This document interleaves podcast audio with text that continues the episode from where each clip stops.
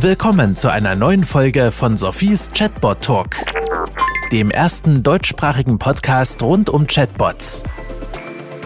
Herzlich willkommen zu einer neuen Folge von Sophies Chatbot Talk, der erste deutschsprachige Podcast, in dem es nur um Chatbots geht, unterstützt von UMB und CMM 360 als Medienpartner. Und heute habe ich den Tonio Meyer als Interviewpartner dabei. Er ist der Gründer von Guru. Was Guru genau macht, werdet ihr im Gespräch noch ähm, besser herausfinden lernen. Auf jeden Fall werden wir heute zum einen über den Chatbot von Ricardo sprechen. Für alle Zuhörer aus Deutschland oder Österreich, die Ricardo nicht kennen. Das ist eigentlich so das Schweizer eBay. Und äh, wenn noch Zeit bleibt, reden wir auch noch kurz über Interdiscount beziehungsweise deren Chatbot. Ich glaube, Interdiscount Discount als Sport-E-Commerce-Anbieter kennen die meisten. Ich freue mich auf eine super spannende Folge und ich kann euch sagen, es gibt ein paar Themen, die haben wir noch nie behandelt. Also, Tonio, ähm, danke für deine Zeit und vielleicht äh, kannst du dich ganz kurz noch selber den Zuhörern vorstellen und dann reden wir über Ricardo. Ja klar, hi Sophie, danke, freut mich hier zu sein. Ähm, danke für die Einladung. Äh, ich bin selber 42 Jahre alt, ähm, bin mit Guru als Startup äh, unterwegs, jetzt seit gut vier Jahren. Also wir haben im 2017 auf dem Markt lanciert. Ähm, vorher war ich lange in der Corporate-Welt unterwegs, war in der Telekommunikation, bei äh, France Telecom und Orange ähm, immer in, in, in kundennahen Positionen, also im Sales war ich ähm, und hab, bin aber dann irgendwie in diese Welt Kundendienst, Kundenbetreuung gerutscht und habe dann als, äh, bevor ich Spur gegründet habe, war ich verantwortlich für das ganze Contact Center, äh, Business, Retention und Upselling bei Orange in der Schweiz. Ähm, bin, hab dann gefunden, mit 36 es ist jetzt Zeit, was anderes zu machen und so hat sich dann das ergeben, dass wir das gestartet haben. Ich kann mich noch erinnern, als ich das erste Mal von Guru gehört habe, habe ich gefunden, kann das überhaupt funktionieren? Also ich war nicht so ähm, überzeugt, wie ich das heute bin, aber ähm, genau. Reden wir doch mal über Ricardo. Die sind zu euch gekommen, weil sie ein Problem hatten. Was war das Problem? Ja, genau. Also Ricardo ist eben, wie du gesagt hast, ist das führende Schweizer Online-Auktionshaus, also der Marketplace, äh, Marktplatz, den, den, der, der äh, jeder kennt hier in der Schweiz. Ähm, deren Problem war, dass sie durch die Covid-bedingten Lockdowns extremen Zuwachs hatten an Mitgliedern und auch angebotenen Artikeln. Und dadurch, logischerweise, ist das Volumen extrem gestiegen und hat die Kundendienstkanäle ausgereizt. Sie hatten bereits, muss ich sagen, einige Prozesse im Kundendienst automatisiert. Also sie waren da eigentlich schon, schon recht fortgeschritten, aber ähm, die Zunahme war, war trotzdem dann zu viel und die Balance zwischen Kundenzufriedenheit und Antwortgeschwindigkeit drohte zu kippen. Und ähm, sie suchten eine schnelle Lösung, die auch skalierbar ist. Und deshalb äh, sind wir eigentlich äh, ins Gespräch gekommen.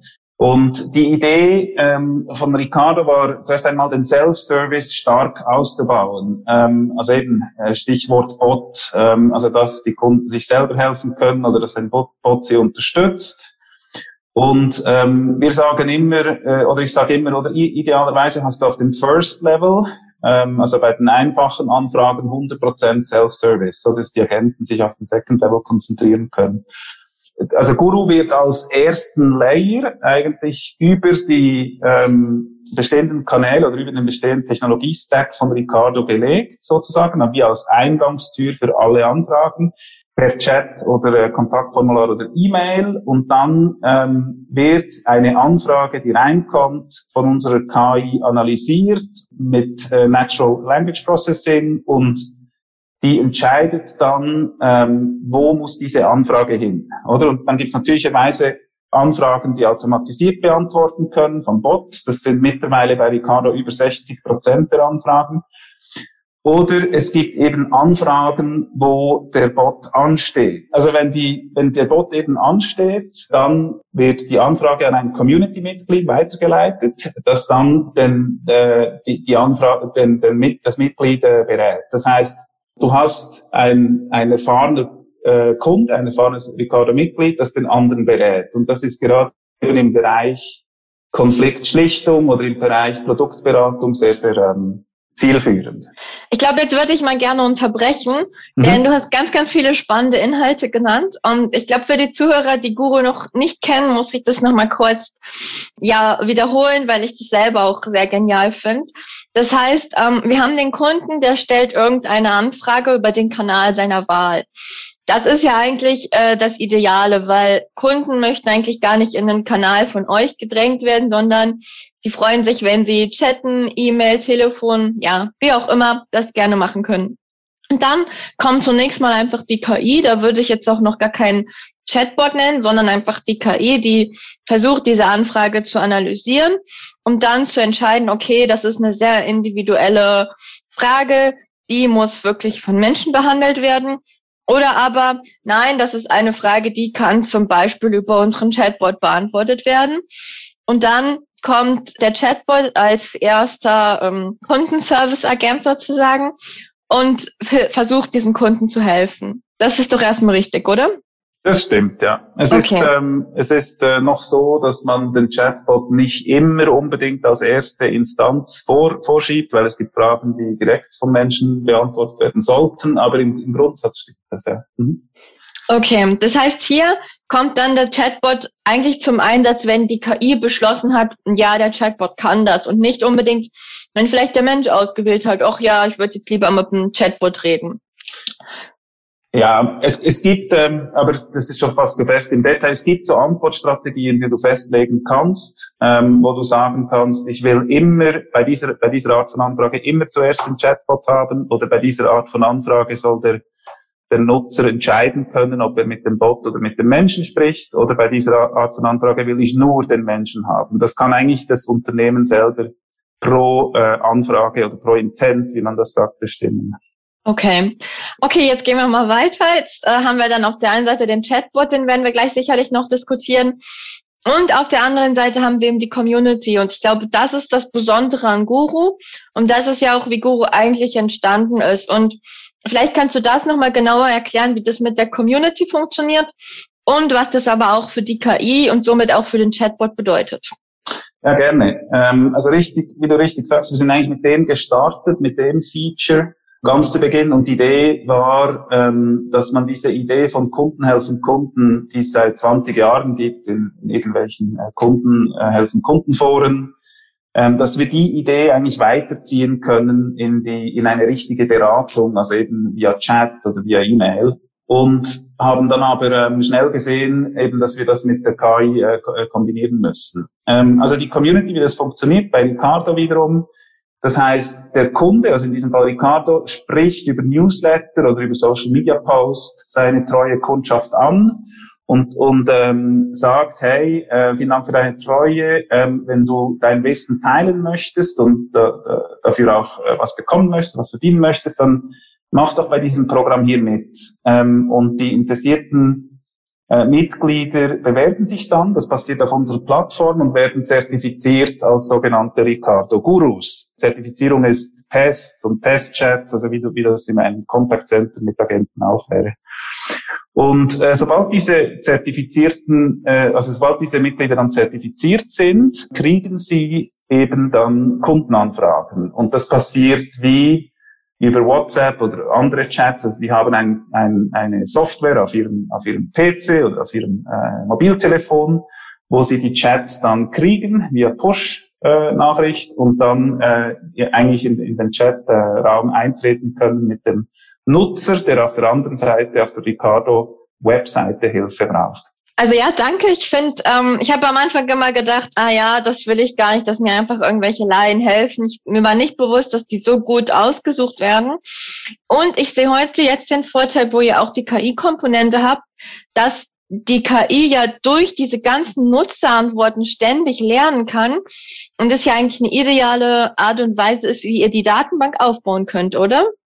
Ja, genau. Es ist, es ist das, die KI ähm, einerseits natürlich lernt sie mit der Masse an Daten, die du hast, und, und dann auch mit, ähm, also wenn du ein, ein, e ein E-Commerce-Unternehmen hast, das zweite E-Commerce-Unternehmen auf der Plattform braucht ähnliche Intents, also mit der Anzahl Kunden logischerweise auch. Aber das Spezielle an uns, wie du es ansprichst, ist, dass wir eben auch die Community-Members nutzen, um die KI zu trainieren. Und das, das, das, das passiert fortlaufend und man hat dann so wie eine, ähm, ein, ein Menschen in the Loop äh, sozusagen, der eben das Datenmodell zusätzlich trainiert und ausbildet. Okay. Ja, vielleicht kannst du noch ein paar mehr Insights von Ricardo geben. Du hast schon gesagt, ähm, der Bot macht circa 60 Prozent, kann der beantworten. Wie ist so das Feedback der Nutzer? Für was wird vor allen Dingen der Bot genutzt? Für was kann er nicht? Das hattest du schon so grob angesprochen. Ja, genau. Also es, genau, wir sind bei 64 Prozent jetzt der, der ähm, Antworten, die automatisiert beantwortet werden können. Was er nicht kann, wo er ansteht, ist bei Ricardo jetzt ist typischerweise eben so ähm, Verkaufs also Verkäuferberatungen oder auf einem Marktplatz hast du Käufer und Verkäufer und ähm, wenn du zum Beispiel äh, beraten werden willst, wie du dein, dein Produkt positionierst, das ist etwas, was ähm, an den Menschen geht, weil das ist immer sehr eine individuelle Beratung. Oder auf der anderen Seite gibt es auf dem Marktplatz immer mal wieder Konflikte zwischen Käufer und Verkäufer. Das ist auch nicht so einfach ähm, per Bot abwickelbar. Da braucht es Tipps, äh, wie man wie man da ähm, damit umgehen soll. Das sind so typische Dinge, die die eben dann an, an den Menschen weitergehen. Ähm, ansonsten haben wir eine, also wir haben über vier, vier äh, von fünf, also die Kundenbewertungen sind bei über vier von total fünf. Also wir haben eine sehr gute Kundenzufriedenheit dort. Wenn ein Mensch gebraucht wird aus der Community, dann ist die Antwortzeit dort unter einer Minute. Also es ist auch äh, eine, es ist schnell und, und geschieht in allen vier Landessprachen und läuft auch rund um die Uhr. Also das sind ähm, sind eigentlich äh, alles ähm, gute Kennzahlen. Ich meine, ich kann Quote hier geben von äh, Larissa Hecklin, das ist die Leiterin von des Customer Service von Ricardo, die sagt, ähm, die Hälfte äh, aller Kundendienstanfragen laufen, na, über die Hälfte aller Kundendienstanfragen laufen schon über die Guru-Plattform. Davon werden über 60 Prozent mit Automatisierung beantwortet und unsere Agenten können sich so auf die Second-Level-Support-Anfragen konzentrieren. Und das war ja wie ich eingangs gesagt habe, eigentlich das, das Start oder die Ausgangslage, das Startproblem von Ricardo, das wir so ähm, lösen konnten. Ja, herzlichen Glückwunsch. Die Zuhörer wissen, glaube ich, schon, dass mich immer noch das Thema Dialoggestaltung auch interessiert, Persönlichkeit vom Bot. Ähm, also zum einen gehe ich mal davon aus, wenn die Community antwortet, dann gibt es vielleicht ein paar Guidelines, aber ist natürlich grundsätzlich recht individuell. Wie ist das beim Bot? Habt ihr da bei Ricardo irgendwelche spezifischen Sachen erlebt, wo ihr gesagt habt, ja, die Nutzer müssen unbedingt so begrüßt werden oder wir haben die Persönlichkeit ganz bewusst so und so ausgewählt? Ja, also was, was ich, ähm, und das ist eine spannende Frage, die ich dann auch an dich habe, ähm, was, wenn du sagst Persönlichkeit des Bots, oder was, was, was heißt das für dich oder, oder was heißt das? Also bei uns ist wichtig, dass der User weiß, ob er mit einem Bot spricht oder mit einem Menschen. Das finden wir ähm, ungemein wichtig, dass das klar ist, weil wir haben viele, ähm, e, viele Erlebnisse gehabt, wo du ähm, mit einem, oder du bist nicht so sicher, oder ob eine Maschine dahinter ist oder ein Mensch, und dann merkst du plötzlich, ah, das ist nur eine Maschine, und dann bist du irgendwie vielleicht äh, frustriert oder enttäuscht, oder zumindest geht mir das so. Gebe ich dir 100 Prozent recht. Unbedingt, genau. muss man sagen. Genau, genau. Und dann beim Bot ist tatsächlich so, also ich weiß jetzt gar nicht auswendig, wie es bei Ricardo ist, ehrlich gesagt, weil ich war jetzt da selber nicht in der Tiefe mit drin, aber normalerweise hast du ein äh, pro Unternehmen ein, sag ich mal, äh, formeller Bot, also mit Ansprache Sie äh, und so weiter, oder du hast eben ein, ein informeller Bot mit Ansprache Du. Also da haben wir wie zwei so Standard, sag ich mal, äh, Bots, die wir anbieten können oder Konfigurationen, die wir anbieten können. Aber der Kunde kann dann sehr individuell das gestalten. Also wir haben, ich weiß jetzt gerade einen auch aus der Schweiz, die Taschen- und, und Fashionhersteller Freitag, der eine extrem individuelle Gestaltung wünscht. Alles ist sehr, sehr stark äh, gemäß ihrem Corporate Identity dann ähm, äh, konfiguriert. Ähm, also die heißen äh, F, äh, das ist ein F-Bot und nicht einfach nur ein, KI-Bot und so weiter. Also das ist ähm, sehr stark ähm, anpassbar an die Wünsche des Kunden. Und äh, deine Frage an mich? Genau, also du hast, du bist ja die, die, ähm, die Frau Chatbot, wie du ja gesagt hast, mein LinkedIn-Profil steht ja beim äh, Job beschrieben, äh, glaube ich, einfach Chatbots. Und, und was, also was reizt dich an den Dingen? Oder wie kamst du dazu? Das würde mich interessieren. Ähm, ja, dazu gekommen bin ich eigentlich, dass ich meine Masterarbeit recht zufällig über das Thema geschrieben habe und ähm, dann irgendwie dran hängen geblieben bin. Ich habe die dann abgegeben und dann kam erste Anfragen, hey, könntest du mal einen Vortrag zu dem Thema halten und so weiter. Und dass ich dann eigentlich selber tiefer in das Thema reingekommen bin, je mehr ich mich natürlich damit beschäftigt habe. Ja, was mich daran reizt, ist sicherlich der Fortschritt, was du schon alles damit machen kannst, aber eben auch, ja, wie sie immer besser werden, wie du sie einsetzen kannst. Und was mir einfach aufgefallen ist, das habe ich gerade gestern wieder mit jemandem diskutiert, es gibt so viele schlechte Chatbots und diese ganze Menge an schlechten Chatbots führt dazu, dass Leute einfach sagen, ja, nee, mit dem Chatbot will ich nicht reden. Egal, ob sie jetzt spezifisch mit dem Chatbot von Ricardo oder von Intersport schon geredet haben, aber sie haben dann per se eine schlechte Einstellung gegenüber Chatbots. Und ich bin halt der Meinung, dass wir gerade mit der Ausgestaltung, wo wir die Chatbots einsetzen, wie wir das Design machen, sehr, sehr viel bewirken können und dann eben wirklich auch viel schon automatisieren können. Aber das auch ganz viel hier zum Beispiel mit dem Thema Erwartungsmanagement zu tun hat. Welche Erwartungen geben die Unternehmen an die Chatbots oder welche Erwartungen werden den Nutzern präsentiert? Das sind also die Themen und ähm, ich finde es von euch eine super Kombi, dass ihr sagt, ja, wir wissen ja eh, der Chatbot kann noch nicht alles, also haben wir die Community dabei. Ja, ich glaube, äh, das so mhm, mh. als Antwort. Ja, äh, danke. Also es macht, macht ähm, sehr viel Sinn. Äh, ich sehe das sehr, sehr ähnlich, oder? Also du hast, ähm, wir haben es auch gesehen, du hast eine extrem krasse Entwicklung auf der Technologie. Natürlich über die letzten Jahre. Ähm, also du hast ähm, weiß nicht, ob du das, das ähm, Datenmodell von äh, GPT-3 kennst, äh, das, das so das State of the Art. Jetzt ist, kennst du sicher, dass irgendwie mit 175 Milliarden Parametern arbeitet, dass er eigentlich das ganze Internet äh, äh, crawlt. Aber du hast dann immer noch gewisse Limitierungen, also eben zum Beispiel ähm, Data Drift, also das heißt, äh, dass du die Daten nicht aktuell hältst, haben wir vorher angesprochen. Wer macht das? Oder bei uns ist, ist jetzt die Community, bei, bei, bei einem anderen KI-Lösung äh, ist das ein, ein Team vielleicht, das das machen muss. Also du musst dem Bot aktuelle Daten geben, sonst gibt's falsche Antworten. Und dann gibt's auch immer wieder diese Edge Cases, wo irgendwo ein Problem aufpoppt, das nicht über einen standardisierten Prozess abgehandelt werden kann. Und im Kundendienst hast du ja noch oft oder so diese Fälle. Das ist nicht unbedingt der, der, wo alles perfekt gelaufen ist, der sich meldet, sondern eher der oder die, wo, wo es eben ein Problem gab. Und wenn du dann keinen Fallback anbietest, also wenn du dann den User einfach nur in quote unquote über den Chatbot äh, laufen lässt, dann kannst du in eine Frustration reinlaufen, oder dass der irgendwie so im Nirvana ist und nicht mehr rauskommt. Und deshalb finden wir es ungemein wichtig, eben, dass du diese Exit- oder Fallback-Option hast zu einem Menschen. Also im Idealfall, wenn du das bieten kannst, dass da wirklich auch ein Mensch verfügbar ist, finde ich das super. Ansonsten musst du eben eine clevere andere Fallback-Lösung bieten. Also dann kommt es schon drauf an, sagt der Chatbot dann einfach, ähm, ja, sorry, weiß ich nicht, Pech gehabt? Oder sagt er, oh, es tut mir leid, ich bin ja noch am Lernen.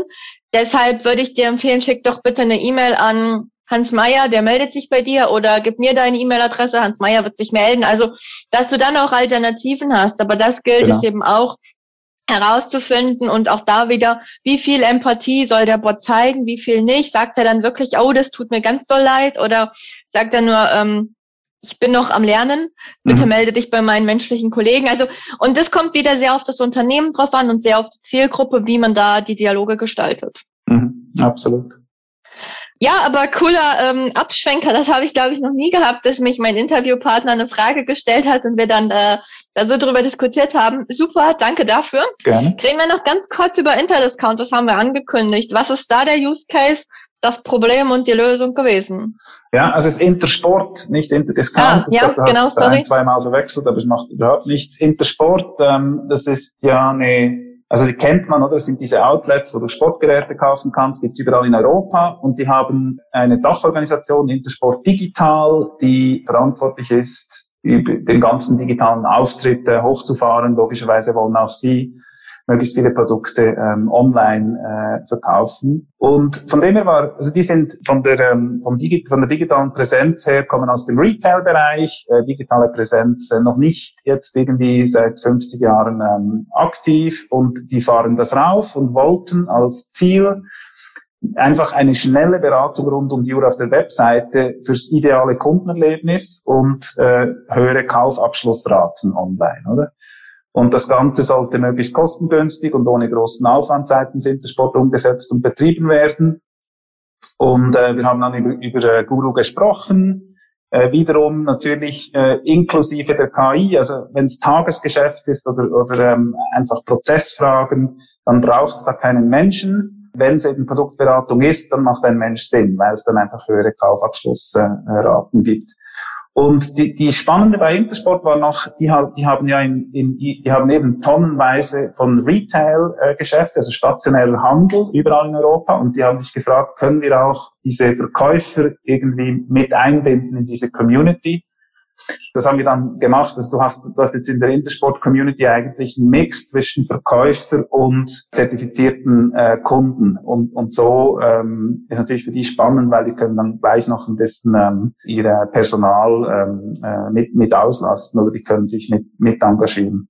Dort ist jetzt so, also wir haben nach dem Chat haben wir äh, eine ich weiß nicht, ob ich das sagen darf hier, ich sage es jetzt einfach mal, also ein Conversion Rate von über 13 Prozent. Also das heißt, ähm, du hast dann äh, Kunden, die, die dann ähm, abschließen und das ist natürlich ein Vielfaches höher als, als ähm, wenn, wenn du kein, also wenn der Chat nicht stattfindet.